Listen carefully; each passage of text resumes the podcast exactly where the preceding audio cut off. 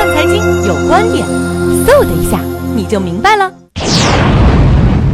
呃，从美联储货币政策的角度去看呢，它对美元指数的影响应该不会有太大的变化，因为毕竟美联储在十二月份加息的概率已经得到了进一步的提升，而本年度从年初的加息百分之三到百分之四，已经减少到年度最后一次例会的这种期待，美联储可能会去呃选择关注美联储的信誉度，所以今年加息一次，从经济基本面、从货币走向的基本面、从资产价格配置的基本面去看，它完全适合美联储加息的各项指标和各项条件。但是美联储加息之后，美元未必升值，美元贬值的空间、力度和灵活度可能会更大。短期，呃，美联储加息之后，美元会小幅度的反弹，但是年末之前，美联储跟年初的价格比较，应该保持一个基本稳定向下的这种态势。这样的取向呢，可能会对各类资产价格产生不同的影响。我们看各类资产价格本身的定力，